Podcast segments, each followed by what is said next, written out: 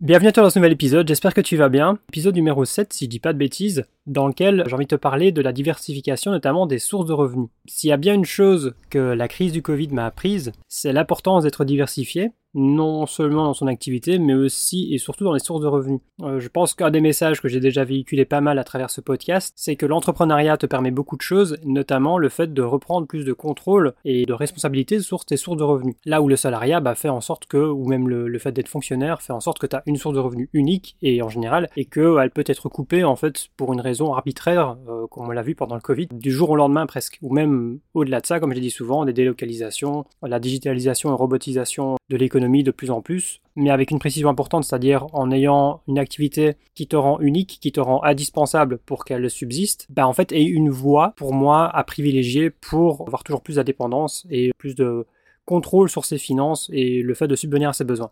Une des qualités aussi, enfin avec les années, une des qualités pour moi principales d'un bon entrepreneur, à mes yeux, aujourd'hui, c'est de ne pas avoir tous ses œufs dans le même panier. Donc, c'est ce que je te disais, c'est-à-dire diversifier euh, ses sources de revenus, c'est aussi diversifier forcément son activité. Et donc, c'est ça qu'on va voir ensemble dans cet épisode, juste après l'introduction. Je vais te partager euh, en toute transparence, aujourd'hui, mes 6 ou 7 sources de revenus et te parler, bah voilà, comment je les ai développées une à une et en fait, essayer de te donner plus ou moins un peu en pourcentage ce que ça représente par rapport à mes revenus totaux. Je te retrouve juste après l'intro, je te dis à tout de suite.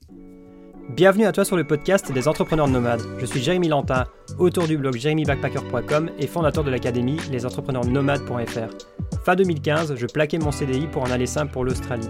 Depuis, j'encourage et j'aide les personnes animées par le voyage à pérenniser un mode de vie nomade en créant et en développant une activité d'avenir qui a du sens pour elles et qui leur permettra d'allier voyage et travail. Ici, on parlera entrepreneuriat, vie nomade, indépendance, émancipation progressive du modèle actuel, toujours dans le but d'avancer ensemble dans ce truc qu'on appelle la vie.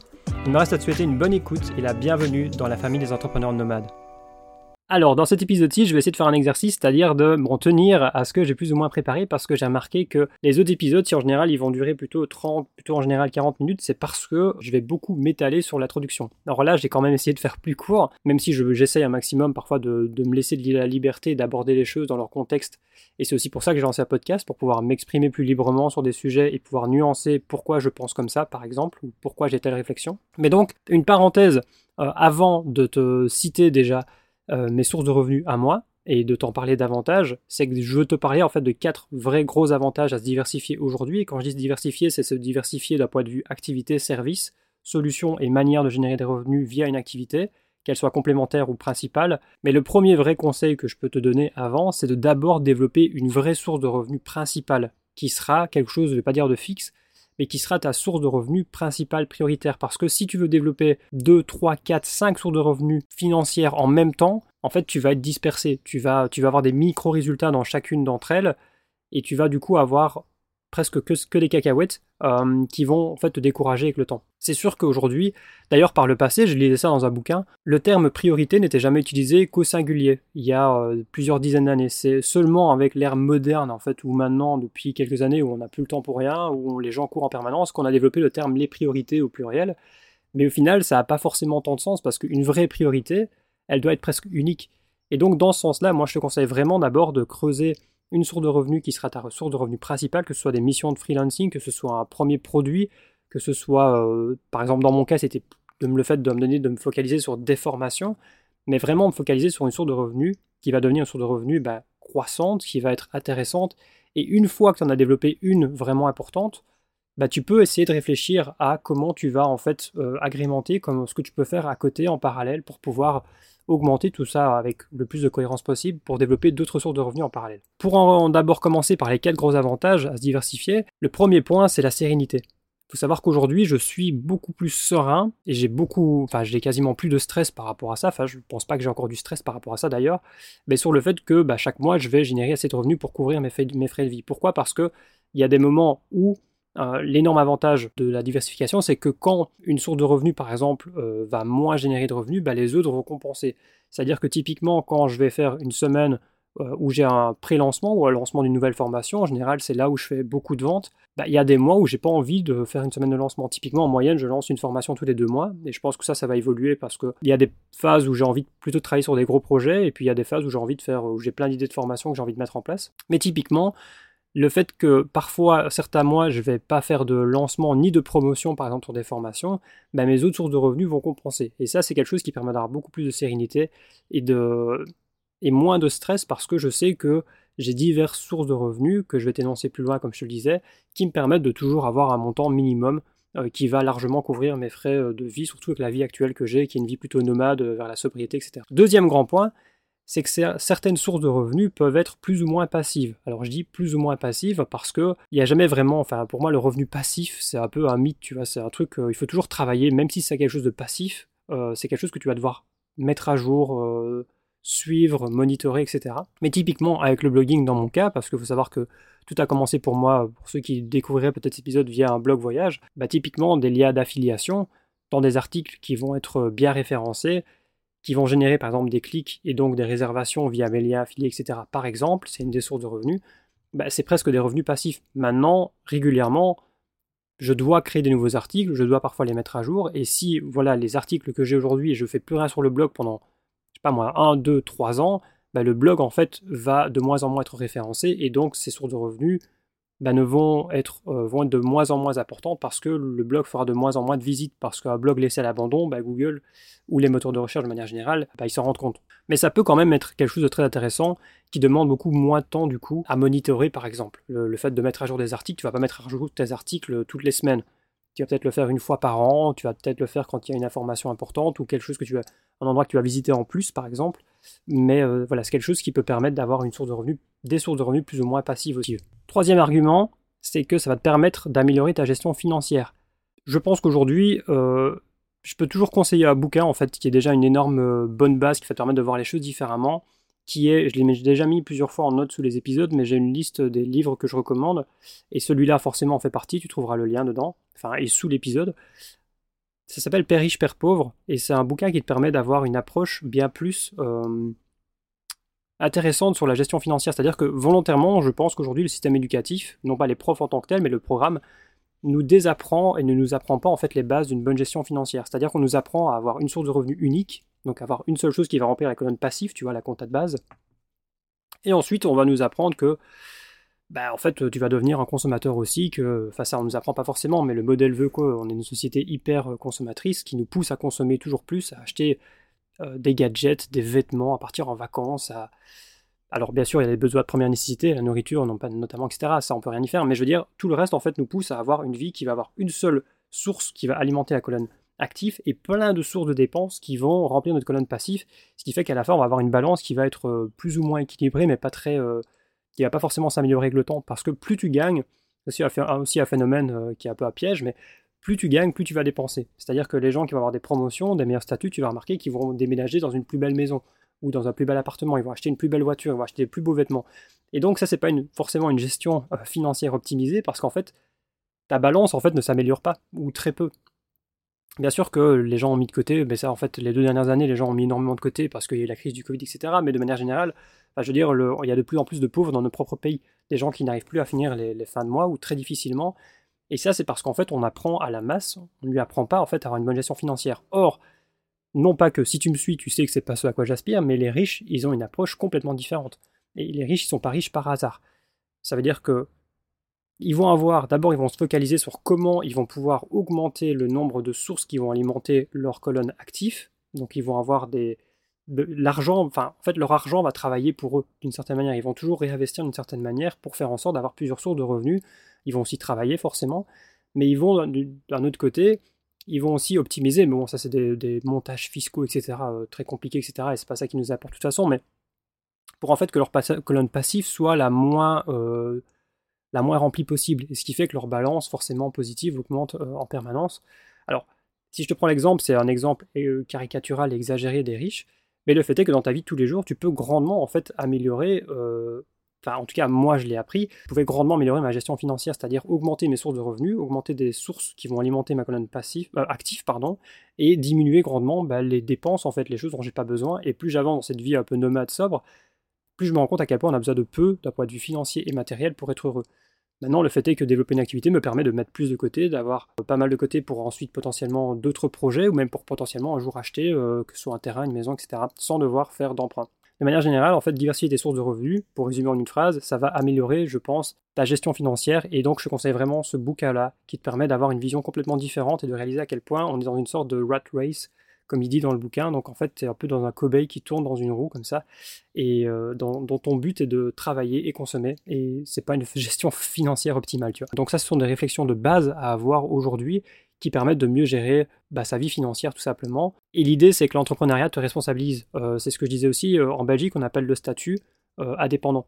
Et donc, indépendant, ça veut dire que, comme me disait ma comptable, indépendant, ça veut dire que tu es responsable de tout ce qui se passe, c'est-à-dire que tu es responsable de ta gestion financière de ton activité, de tes dépenses, de tes achats, de tes charges, de tes euh, impôts, etc.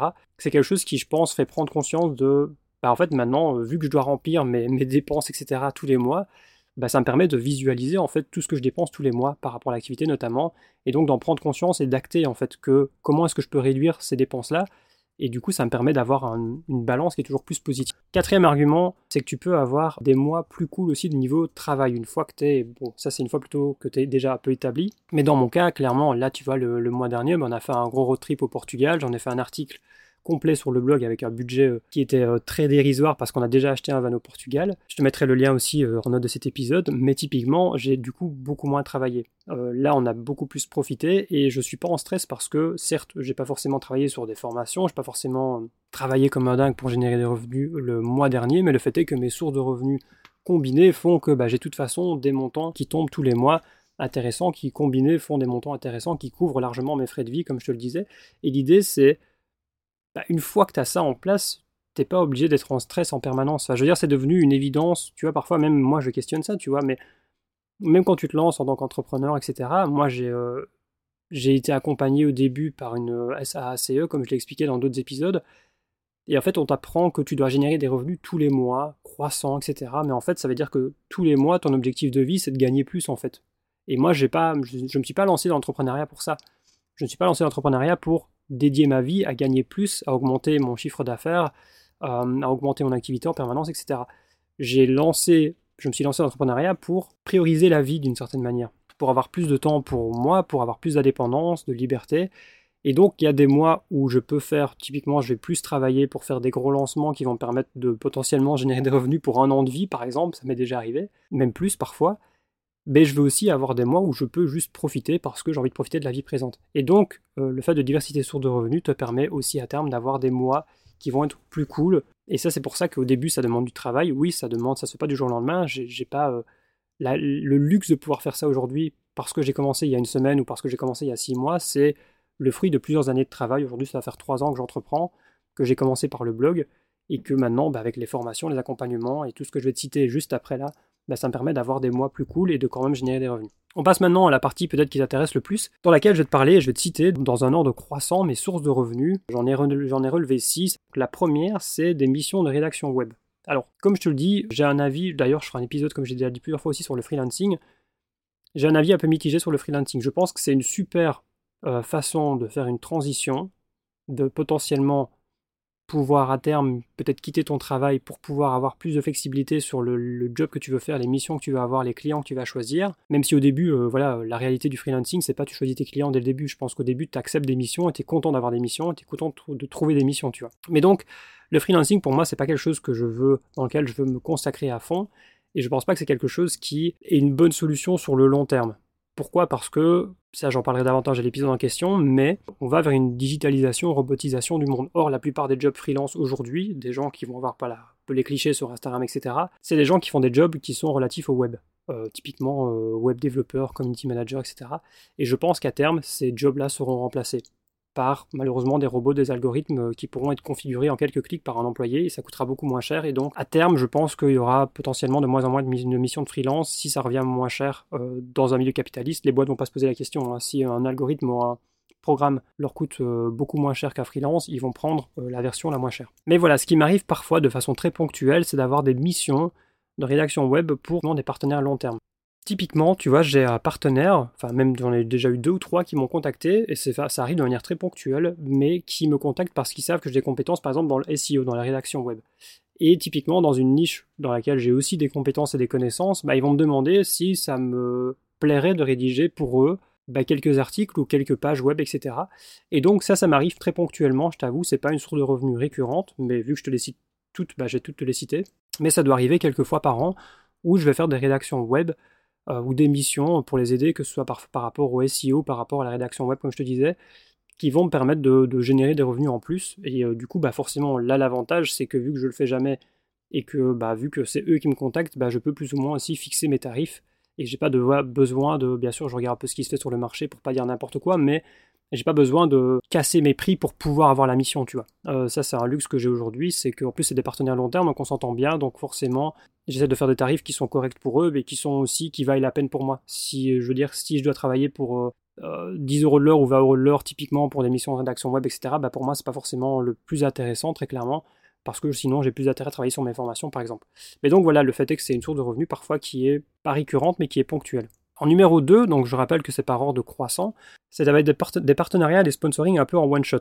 Euh, ça va être des missions par exemple de euh, création de contenu. Donc ça va être, euh, ça peut être des missions ponctuelles avec des marques. Alors ça pour le coup c'est très très rare. La dernière en date, je crois que c'était avec Columbia, une marque de vêtements qui avait sorti des vêtements normalement qui étaient plus responsables et plus durables. Maintenant, encore une fois, bon, je veux dire, ce, terme-là est utilisé pour plein de choses, mais c'était une mission qui était intéressante parce qu'en plus, j'aimais bien leur manière de travailler avec les créateurs, c'est-à-dire qu'ils laissaient beaucoup de, liberté. Tu avais certes un briefing, mais tu n'avais pas des directives. Ça, ça m'arrive parfois, je reçois des trucs avec des directives, mais je me dis, en fait, ils veulent juste me payer pour que je fasse exactement ce qu'ils m'ont demandé et que je dise mot pour mot et que j'écrive mot pour mot ce qu'ils me disent, tu vois. Et ça, ça la plupart du temps, d'ailleurs, je donne même plus suite à ça parce que c'est plus comme ça que j'ai envie de monétiser mon activité. J'ai envie de pousser à la, à la consommation, etc., des choses dont vous n'avez pas forcément besoin. Mais là, pour le coup, bah, je t'avoue que c'était une mission qui était intéressante, qui était chouette, qui était en accord avec euh, plus ou moins ce que je véhiculais parce que c'était une, campagne de vêtements outdoor et c'était des vêtements qui étaient faits pour durer. Donc, en fait, pour les personnes qui n'avaient pas de vêtements pour de l'outdoor, bah, c'est plus intéressant de payer peut-être un peu plus cher des vêtements que tu vas garder sur des longues années. Et là, tu vois, ça c'est euh, en plus, en plus pour être honnête avec toi, ils offraient les vêtements qu'ils t'envoyaient pour tester. Tu pouvais choisir. Donc c'était une mission qui était bien rémunérée. Je sais pas si je peux dire le montant, mais c'était 600 euros, je crois, plus euh, des vêtements et donc y compris des chaussures, etc. Des bonnes chaussures de, que j'utilise maintenant au, quotidien, qui avaient une certaine valeur aussi de plusieurs centaines d'euros. Donc c'était une mission qui était intéressante et qui était chouette et qui avait pas mal de liberté. D'ailleurs, je pense qu'à l'époque, tu as vu pas mal de tu as vu pas mal de créateurs francophones qui ont participé à cette campagne-là. Mais donc voilà, ça arrive très ponctuellement. Une autre, chose qui arrive un peu plus régulièrement, et ça a été aussi pour moi une façon pendant le Covid de monétiser le blog. Parce que typiquement, le Covid bah, fait qu'il y a eu moins de trafic, même si ça a repris maintenant progressivement. Euh, mais ça m'a permis aussi de, faire des articles sponsorisés. Alors ça, je le fais assez rarement parce que déjà, ça peut être potentiellement pénalisant pour le référencement du blog. Mais je le fais qu'avec des agences ou des marques avec lesquelles il y a beaucoup de pertinence à le faire dans certains articles. Ça arrive souvent, hein, des, boîtes ou des agences qui vont te contacter pour te dire voilà, on a un client dans ça qui veut faire ça, machin, et au final, c'est pas du tout avec euh, l'esprit euh, backpacker, voyage en sac à dos ou road trip de mon blog. Ça, je t'avoue que je donne même pas suite. Mais parfois, ça m'arrive voilà, d'avoir des clients, que ce soit via des agences ou des personnes qui veulent juste un lien sur mon blog, qui sont parfaitement alignés avec ça, qui ont des produits ou des services qui sont parfaitement alignés avec ça, et qui vont en fait être prêts à payer un certain montant. Alors pour tout te dire, je suis pas un expert au niveau montant par rapport à ça, mais moi en général ça tourne autour des 300-400 euros par lien en fait euh, affilié. J'avoue que le plus pratique c'est quand un client a repéré un article ou deux et en fait souhaite avoir une insertion dans cet article en question. Là je vais en général rajouter un petit paragraphe pour décrire un peu et introduire le truc.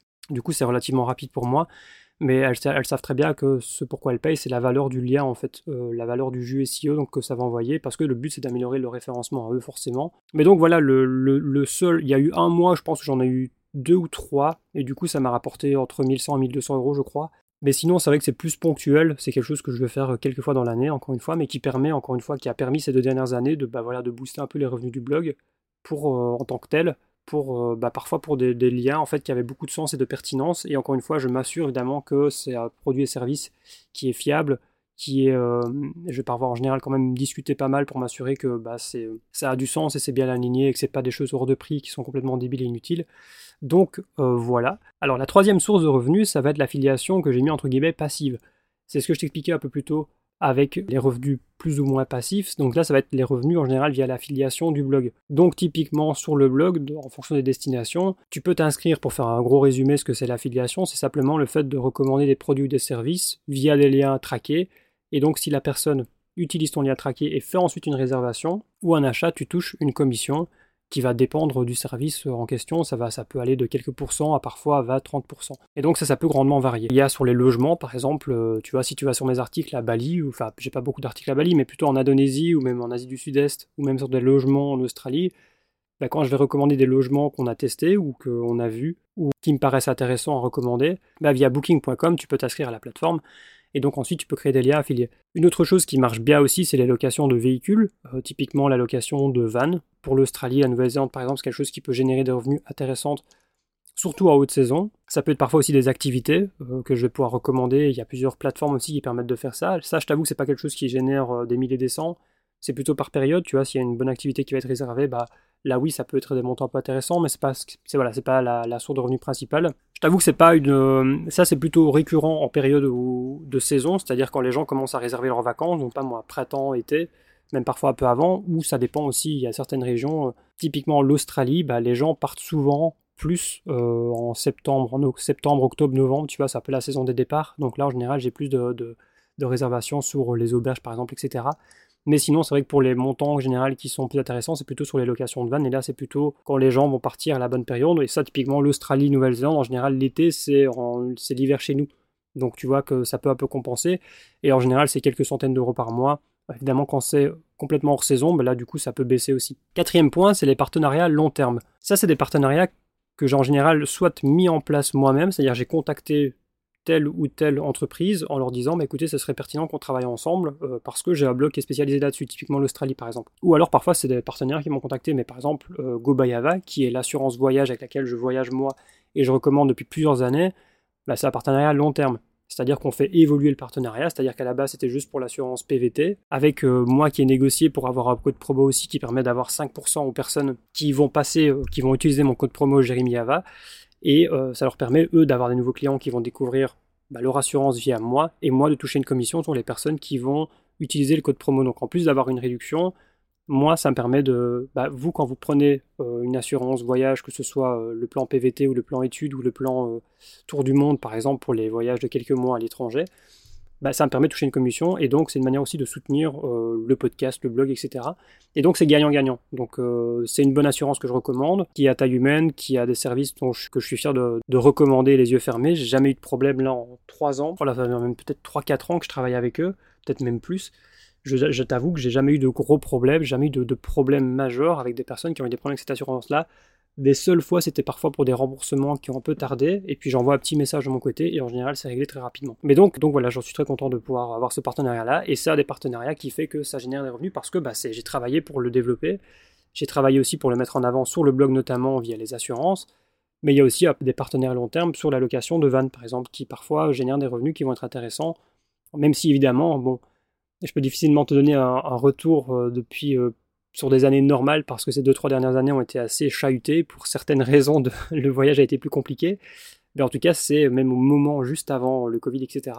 Euh, c'est des, montants qui étaient très intéressants et qui, même malgré le Covid, quand ça reprenait un peu, étaient tout de suite des montants qui reprenaient aussi. Et là, je vois déjà que ça reprend aussi d'un point de vue réservation, etc. Donc, et puis même euh, et puis même d'un point de vue revenu mensuel, c'est quelque chose qui augmente aussi et qui peut générer plusieurs centaines à plusieurs parfois euh, même entre 1000 et 2000 euros par mois par exemple quand c'est des mois vraiment où il y a beaucoup de départs par exemple. Cinquième source de revenus, c'est aujourd'hui les accompagnements individualisés. Alors ça je t'avoue que c'est quelque chose que je fais très ponctuellement aussi parce que l'idée c'est comme je le dis, c'est pas de faire une usine à, à coaching. Je t'avoue que pour l'instant, je dois avoir coaché 6 ou 7 personnes, mais vu que c'est clairement un coaching dans lequel je mets beaucoup de temps et d'énergie, dans lequel il y a beaucoup de choses aussi, il y a une formation complète qui est en parallèle, il y a six semaines d'accompagnement, bah, c'est des montants qui sont autres que les, formations, comme tu peux t'en douter. Et je t'avoue que pour l'instant, j'ai même pas encore fait d'ouverture officielle. Je l'ai annoncé juste la semaine dernière, je crois, par email pour la première fois, en expliquant que les gens pouvaient d'abord réserver des appels découvertes. Et d'ailleurs, c'est pas pouvait, c'est avant tout accompagnement, il y a un appel découverte qui va durer en général entre 30 minutes et une heure, dans lequel moi je pose des questions sur la personne et son projet. Ensuite, on discute, euh, c'est-à-dire des vidéos calls où on discute et j'explique si moi je pense à la fin pouvoir aider la personne ou pas. Et ensuite, si elle le veut, je lui détaille euh, l'accompagnement, comment ça se passe. Et puis la personne me dit si elle veut prendre une place ou pas. Et donc, je te mets aussi le lien euh, en fonction de quand ce podcast sortira. Je pense que j'avais dit dans l'email que j'acceptais de faire tous les appels découvertes, même si les places étaient prises. D'ailleurs, il y a déjà une place qui est prise, qui se ferait avant le 31 mai. Donc je te mettrai le lien si jamais tu veux réserver un appel et qu'on discute euh, simplement. Ça t'engage à rien, évidemment. Pendant 30 minutes, une heure, on discute tout simplement. Et ensuite, euh, même si les places sont prises, je me suis engagé à faire les appels découvertes parce que c'est de toute façon intéressant. C'est toujours intéressant pour moi, en fait, parce que les personnes qui viennent à moi et qui sont intéressées par le fait d'échanger, en général, sont dans la même optique. Et c'est quelque chose qui est toujours extrêmement riche, de mieux savoir comment je peux aider les gens et de savoir en fait leur histoire et ce qu'elles ont en tête, etc. Pour te dire très simplement comment ça fonctionne, tu cliques, tu choisis un créneau, tu recevras un email avec un lien pour euh, te connecter au moment et à l'heure euh, de l'appel en question, et puis euh, bah, simplement on échange, et en général il y a une petite présentation que moi je suis en parallèle, je te pose des questions, mais il n'y a vraiment aucun stress, vraiment c'est. C'est un, ton très amical et très informel, c'est comme ça que je fonctionne. Et puis encore une fois, bah voilà, c'est aucun engagement. Mais donc voilà, c'est quelque chose qui euh, se fait naturellement jusqu'à présent. C'est la première fois que j'en parle comme ça publiquement parce que sinon, c'est des personnes qui venaient vers moi. On discute de fil en aiguille. Je dis, bah écoute, euh, je développe un accompagnement et si jamais tu veux aller plus loin, je peux t'en parler. On fait l'appel et en général, c'est comme ça que c'est fait jusqu'à présent. Et là, j'ai ouvert deux places tout simplement. Et la source de revenus principale aujourd'hui, qui est la mienne depuis. Euh, ça fait même pas deux ans, je me rends compte que j'ai lancé les formations. Ça fait un an et demi. Et c'est les formations en ligne, parce que clairement, ça a été une sorte de, révélation pour moi parce qu'au moment clairement du, euh, du Covid, j'ai dû rebondir. Je vais pas te refaire tout l'épisode parce que j'en ai déjà parlé plusieurs fois, mais c'est aujourd'hui euh, ma source de revenus principale. Chaque lancement, etc., chaque pré-lancement, même chaque fois parfois les offres de promotion, bah, c'est ma source de revenus principale. Et il y a des mois où ça va être moins parce que savoir que les formations, ça ne se vend pas en mode passif du tout. Euh, tu peux parfois faire quelques ventes comme ça à gauche, à droite, etc. De personnes qui vont tomber dessus et qui vont avoir envie d'avoir la formation directement. Mais moi, je fonctionne je cherche encore un peu la meilleure façon de fonctionner. Parfois j'ouvre, parfois je ferme. Je laisse en général la formation de voyageur blogueur, qui est une formation d'introduction assez complète de 6-7 heures déjà sur vraiment lancer ton blog voyage de A à Z. Pas que voyage d'ailleurs, mais celle-là fait parfois des ventes euh, en, sans que je doive rien faire parce que la personne la découvre, découvre ce que je fais, va voir et puis, euh, et puis veut l'apprendre et elle à prix abordable. Mais souvent, c'est vrai que les gros chiffres vont se faire sur les mois de lancement ou sur les mois de grosses promotions, où typiquement je vais faire 50% euh, par exemple sur toutes, euh, toutes les formations et toutes les ouvrir en même temps. Et donc voilà, pour te donner une idée, les lancements vont faire entre 5 à 10 000 euh, sur, en général, la période de lancement. Et je t'avoue que c'est quelque chose qui est très important pour moi parce que j'ai pas un mode de vie qui nécessite autant de besoins, mais le fait est que bah, si ça intéresse des gens, je vais pas entre guillemets euh, dire bah non, n'achetez pas. Euh, moi, je, vends, je vends des formations à des prix, surtout en lancement, qui sont très abordables, je pense. Et après, bon, je travaille sur d'autres programmes qui seraient peut-être des programmes plus complets, plus poussés, euh, qui du coup auraient d'autres prix, mais j'ai envie de continuer à pouvoir faire aussi des programmes un peu plus capsules de 3 heures, 3-4 heures, parce que ça me permet de savoir que les gens vont au bout et surtout que c'est plus facile pour moi à produire régulièrement aussi. Et ça me permet de faire des formations sur des sujets plus précis, d'aller plus en profondeur sur des sujets plus précis qui sont peut-être moins abordés dans des grosses formations titan. Mais donc voilà un peu pour te donner un peu comment ça fonctionne aujourd'hui. Euh, je t'avoue que je vais avoir une septième source de revenus, je pense, dans les mois qui viennent, parce que c'est un gros projet que j'ai en depuis des années et qui avait un mauvais timing, mais qui commence euh, à vraiment prendre forme dans ma tête et qui encore, qui n'a pas forcément à voir avec ce que je fais actuellement. Enfin si, il y a quand même un lien évident, mais ce serait une source de revenus supplémentaire aussi. C'est quelque chose que j'ai vraiment envie de faire, que je voulais faire déjà il y a des années, et que ça va me permettre aussi de diversifier mes sources de revenus, de développer, de travailler sur quelque chose que j'aime profondément. Bah écoute, voilà, euh, pour plus ou moins, je t'ai dit en toute transparence mes sources de revenus actuelles. Bien évidemment, euh, je peux pas te donner des chiffres exacts et précis parce que ça varie d'un mois à l'autre, parce que la vie d'entrepreneur, c'est parfois les montagnes russes. Mais l'idée, c'est que clairement, moi, ce qui me permet d'être serein, c'est d'avoir des mois où je vais générer des revenus qui vont couvrir mes coûts de vie mensuels pour, euh, de longs mois ou parfois même pour un an, etc. Et le reste, évidemment, bah, ça me permet de, pouvoir anticiper d'autres projets dans lesquels j'aimerais investir, par exemple. En parlant d'investissement, je ferai peut-être un épisode à part, mais c'est tellement un sujet complexe, et puis je suis pas du tout expert en conseil financier, etc. Mais puis c'est un sujet qui est propre à chacun. Mais voilà, fais aussi attention parfois aux gens qui vont te dire en source de revenus investi, investi, parce que je pense qu'on va vers des changements profonds du modèle économique et que le modèle actuel économique est en train de s'effondrer. Et si tu fais quelques recherches de base en fait sur euh, la pression monétaire, tu verras que ton argent est grandement dévalué et que si pour voilà pour te donner une image très simple de ça, si imagine tu as une, euh, une pizza, on la coupe en 6, on te dit tu as une part de pizza. Donc tu as la sixième, c'est clair. Sauf qu'aujourd'hui, bah, imagine que ta pizza, on la coupe en 1000, on te dit tu as toujours une part de pizza ta part de pizza, elle vaut pas grand-chose.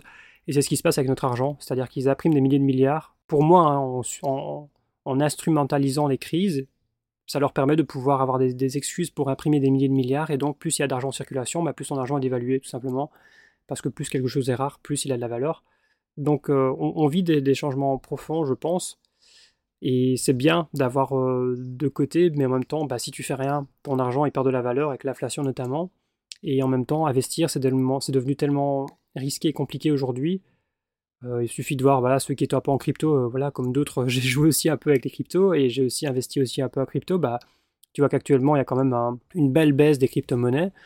Et idem pour la bourse, je crois d'ailleurs, ça, ça, ça, ça chute quand même pas mal aussi. Et donc tout ça c'est paradoxal parce que moi je suis convaincu que la cause de la plupart de nos problèmes aujourd'hui c'est le capitalisme. Enfin une des causes principales c'est le capitalisme quand tu creuses. Et pourtant aujourd'hui il y a des règles du jeu. Donc euh, soit en fait aujourd'hui on est un peu pris au piège tu vois. C'est soit tu fais ton argent il est dévalué, soit euh, tu veux essayer d'investir pour, pour, te démerder et aujourd'hui c'est un modèle dans lequel tu investis qui à mes yeux pour moi ne penser encore en se disant mais voilà lit des bouquins d'investisseurs il faut investir sur 10, 15, 20 ans et tu peux pas perdre ça marche en fait quand le modèle économique fonctionne, sauf que là, le modèle économique actuel, il est en train de s'effondrer et qu'on est en train de, voilà, ils sont en train d'essayer de mettre en place une transition plus ou moins contrôlée de leur côté pour que euh, eux s'en sortent bien et que nous, en fait, on soit encore plus entubés. Donc, euh, donc voilà, c'est un sujet très complexe. Je suis pas conseiller financier de toute façon, mais si jamais ça vous intéresse, on pourrait essayer de faire un épisode là-dessus un jour. Mais donc voilà, euh, l'idée c'était de te parler d'abord, voilà, moi pour toute façon, mon focus principal, même si tu peux perdre beaucoup de temps aussi avec les investissements à creuser, à te former aussi, parce qu'il ne faut pas faire n'importe quoi. Mais euh, mon focus principal, c'est comment je peux développer mon activité moi. Parce que plus je développe mes sources de revenus, bah, plus j'ai entre guillemets de l'argent que je peux mettre de côté, que je vais pouvoir utiliser pour d'autres choses, pour acheter des choses dans le réel par exemple, tu vois, sans devoir m'endetter. Je parle d'un terrain, des maisons par exemple. Enfin, je vais pas acheter des maisons, mais c'est à terme quelque chose que j'aimerais avoir. Voilà, notre petit, euh, comme je dis souvent, havre de paix autonome sur une terre euh, qui nous plairait, etc., un terrain qui nous plairait, etc., dans un endroit qui nous plairait typiquement, c'est con, mais le fait d'avoir acheté le van qui va aussi vers l'autonomie avec les, panneaux solaires, etc., bah, c'est un peu une sorte de première maison sur roue, tu vois, un peu autonome pour nous. Alors, autonome, il y a des guillemets parce qu'on a besoin d'essence, etc. Mais bref, ça nous permet de nous poser si on veut, par exemple, pendant une semaine, pendant un endroit et d'avoir besoin de rien quasiment. Donc voilà, c'est des step by step encore une fois, mais je préfère me focaliser sur mes sources de revenus et comment je peux les développer et comment je peux les améliorer et comment je peux euh, voilà, euh, véhiculer mon message en développant mon activité naturellement, en étant aligné avec mes valeurs. Donc voilà, Écoute, j'espère que cet épisode t'a plu. N'hésite pas à me le dire si c'est le cas. Tu peux laisser aussi une note, euh, que ce soit sur Apple Podcast ou Spotify. Il suffit d'aller sur la page du podcast et de simplement laisser une petite note. Ça me fait toujours plaisir. Ça permet de voir bah, que le podcast vous plaît tout simplement. Tu peux aussi t'inscrire. Tu peux aussi t'inscrire aux emails et rejoindre des personnes comme toi, comme moi, qui aspirent à plus d'indépendance et plus d'autonomie et potentiellement un mode de vie plus nomade aussi et plus libre, euh, même si ça ne veut pas dire qu'être libre c'est être égoïste, pas du tout, je pense qu'aujourd'hui s'émanciper du modèle actuel et c'est aussi le message de ces newsletters là, ça devient une nécessité de plus en plus, comme je te le disais dans le dernier épisode. Euh, tu peux t'inscrire, le lien est aussi en note de cet épisode et tu recevras un email par semaine pour t'encourager à potentiellement oser te lancer, à trouver ta voie d'une certaine manière et aller vers plus d'indépendance et puis partager aussi des réflexions comme celles que je te partage dans ce podcast là. Merci de m'avoir écouté, je te retrouve dans le prochain et puis surtout, n'oublie jamais que ta vie est ce que tu en fais.